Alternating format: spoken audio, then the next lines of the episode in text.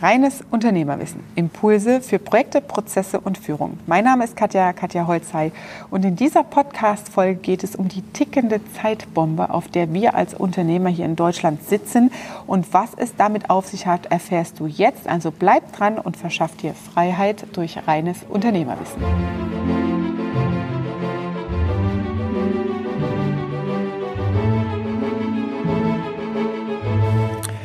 Die tickende Zeitbombe in unserer deutschen Wirtschaft.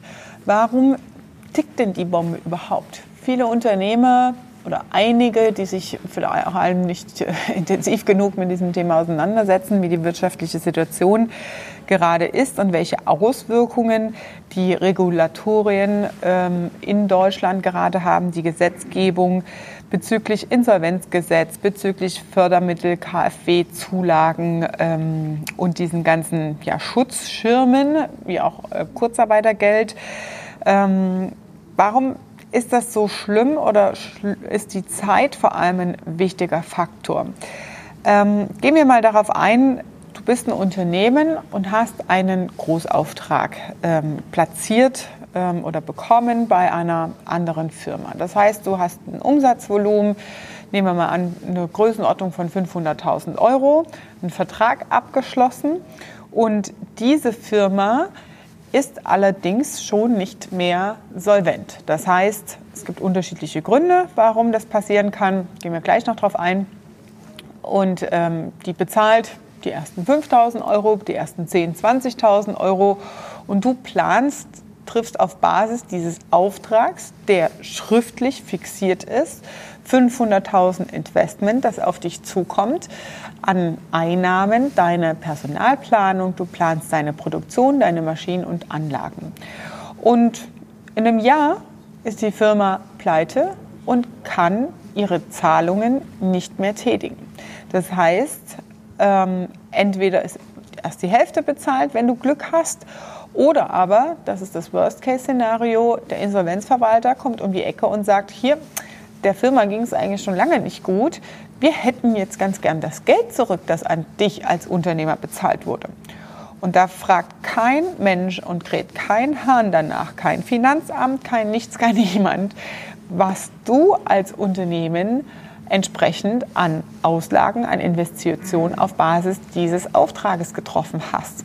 Da gibt es kein, keine Rückfalllösung. Es gibt Versicherungen, ja, ähm, sogenannte Warenkreditversicherungen, ähm, Faktorierer, über die du das alles abwickeln lassen kannst ähm, oder prüfen kannst. Bei der Kreditreform zum Beispiel auch kannst du dir ja, Auskunftsdateien über die entsprechenden Firmen einholen, ob sie überhaupt solvent sind. Aber wenn wir jetzt mal genau drauf schauen, warum ist der zeitliche Aspekt hier ein extrem großer Dominoeffekt? Im Geschäftsjahr 2018 hatten wir eine sehr gute Entwicklung in der deutschen Wirtschaft und das hat viele auch dazu veranlasst, zu gründen oder als Start-up irgendwie durchzusteigen und sich neue Märkte zu erschließen. Ähm, das heißt, wir haben darüber hinaus neben normalen Unternehmen, ähm, die am Start waren und etabliert sind, die Unternehmen, die jung, dynamisch dazugekommen sind. Wir haben die alten Unternehmen, die bis dahin den digitalen Wandel komplett verpasst haben. Ich denke da an die eine oder andere Steuerkanzlei oder Rechtsanwaltsbüro, die mit der Digitalisierung des ja, BEA-Verfahrens zum Beispiel kämpfen oder auf Kriegsfuß stehen und das als übel irgendwie angesehen haben, aber nicht wirklich sich inhaltlich damit auseinandergesetzt haben. Und ähm, so zieht sich das durch durch sämtliche Branchen. Ob das IT-Dienstleister sind, ob das Videografen sind, die halt Imagefilme drehen, aber keine Ahnung haben, wie mache ich ein YouTube-Video, was ist denn eine Ad, was ist denn eine Conversion und eine Watchtime in einem YouTube-Video. Ähm, und so gibt es komplett in allen Branchen Unternehmen, die einfach auf dem Baum schlafen und diesen extrem schnell voranschreitenden gesellschaftlichen als auch wirtschaftlichen digitalen Wandel verpennt haben. Das heißt, wir haben die Unternehmen, die es nicht mitkriegen, wir haben die Jungunternehmen, die noch nicht genug Kapitalkraft am Markt haben und wir haben die Unternehmen, die eh schon auf der Kippe standen, ja, deren Konzept nicht gut funktioniert hat, das nicht wirklich wirtschaftlich ähm, ja, solide auf solide Beine gestellt wurde. Ähm, und dazu kommen die Unternehmen, die tatsächlich nur durch Corona in eine schwierige Lage geraten sind. Das heißt, wir haben schon allein hier vier Einflussfaktoren und vier Beispielunternehmen, die jetzt auf den Zug aufgesprungen sind, 2020, okay, ich kriege eine Corona-Soforthilfe, ich beantrage mal schnell einen KfW-Kredit, ähm, versteckt das alles irgendwie unter Corona, kriegt das irgendwie hin, argumentiert, ähm, ich kann meine Forderungen ausstehen, äh, ausstehen lassen, also Mietrückstände und solche Themen gab es ja da Sonderverhandlungen mit Eigentümern, dass entsprechende Mieten nicht gezahlt werden müssen oder auch mit Bankengespräche, dass ähm, Tilgungen oder auch Finanzierungen für Immobilien zurückgestellt werden konnten oder gestundet werden konnten. All solche Dinge, die die Regierung und die Regularien, ähm, die installiert worden sind, um diese massive Corona-Krise, also eins der vier Faktoren, die ich gerade nannte, abzufedern. Und dahinter verstecken sich aber auch die anderen, die entsprechend mit diesen liquiden Mitteln, Finanzhilfen, Aussetzen des Insolvenzverfahrens ähm, sich versteckt haben. Auf der Zeitachse bedeutet es aber, wenn du wie in dem Beispiel eben mit dem 500.000 Euro Auftrag kein Geld hast und die ganze Zeit dich so ganz knapp über Wasser hältst und Folgeaufträge platzierst. Das heißt, die Firmen haben weiter eingekauft, sie haben weiter ihre Materialien besorgt, ihre Lagerbestände ähm, versorgt, sie haben ja Rechnungen produziert, um entsprechend das minimale Auftragsvolumen abzuwickeln. Und es stellt sich längst heraus, dass sie seit einem halben Jahr, seit einem Jahr eigentlich schon längst insolvent wären, würden sie sich nicht unter diesen ja, Schutzschirm retten können. Je später diese Firmen jetzt pleite gehen, wenn jetzt 2021 im Januar das Insolvenzgesetz wieder wie ursprünglich betrachtet oder ursprünglich geplant, was Sinn und Zweck des Insolvenzgesetzes ist, in Kraft tritt, gehen auf Knopfdruck so viele Unternehmen pleite, die dann aber aufgrund des Insolvenzverfahrens, das dann eintritt, sämtliche Firmen, bei denen Sie eingekauft haben, bei denen Sie bevorratet haben, Großaufträge platziert haben, mit pleite. Das heißt, eine Firma fällt um und zieht zehn weitere Firmen im Worst Case mit.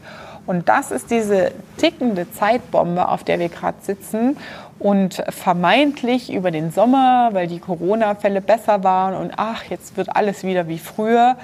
Corona ist ein Wendepunkt in der kompletten weltwirtschaftlichen Geschichte. Es wird definitiv nichts mehr, wie es vorher war.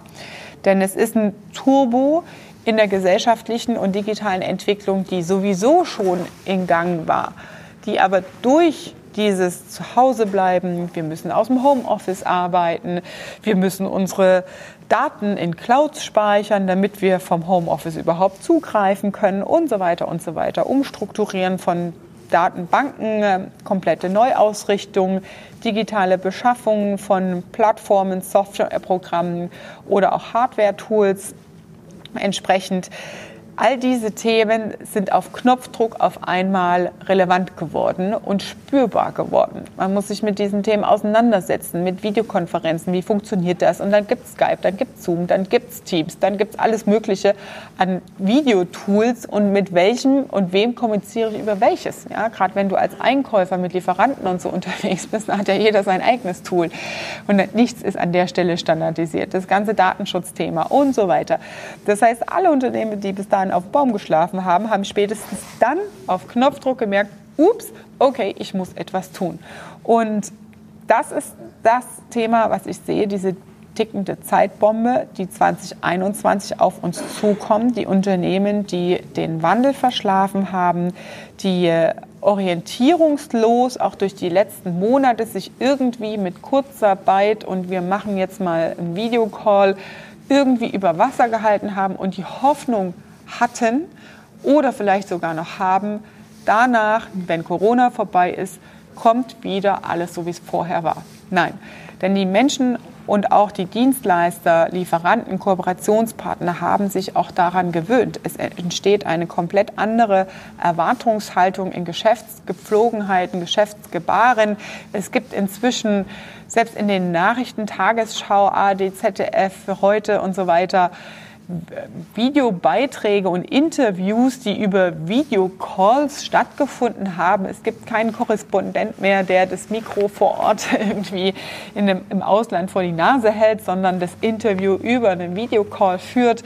Äh, viele Unternehmen haben gelernt, wie viel Reisekosten sie sparen können, indem Mitarbeiter entsprechend ja, digital unterwegs sind und ihre Auslandskorrespondenz über Videokonferenzen stattfinden lassen.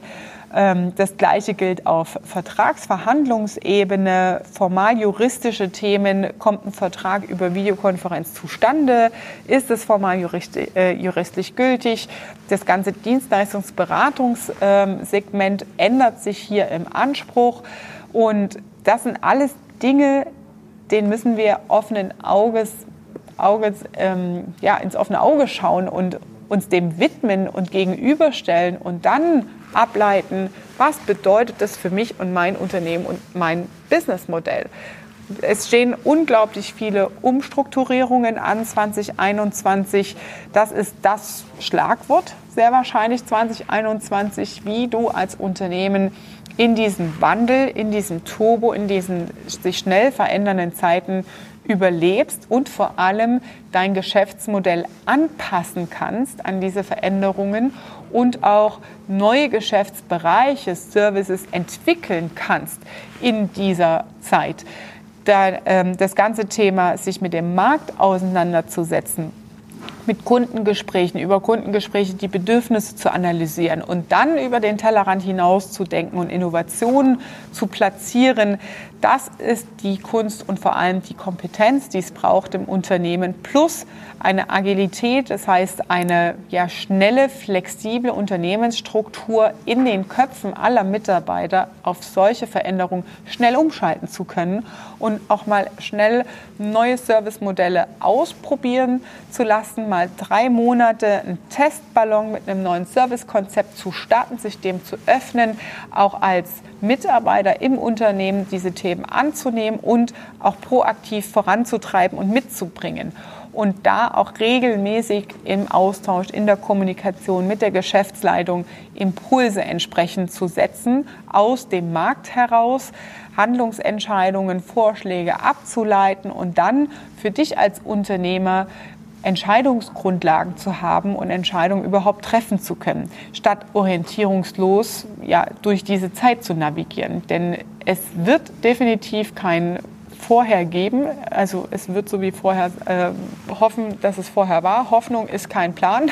Hoffnung ist ähm, ja auch kein Tool für unter, als Unternehmer zu handeln.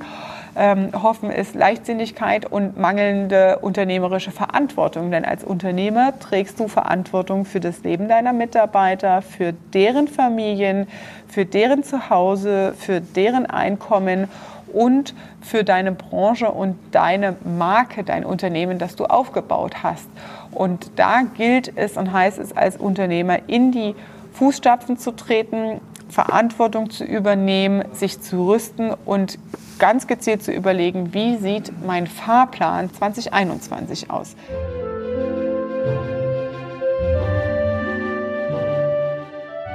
Das war deine Dosis reines Unternehmerwissen für heute.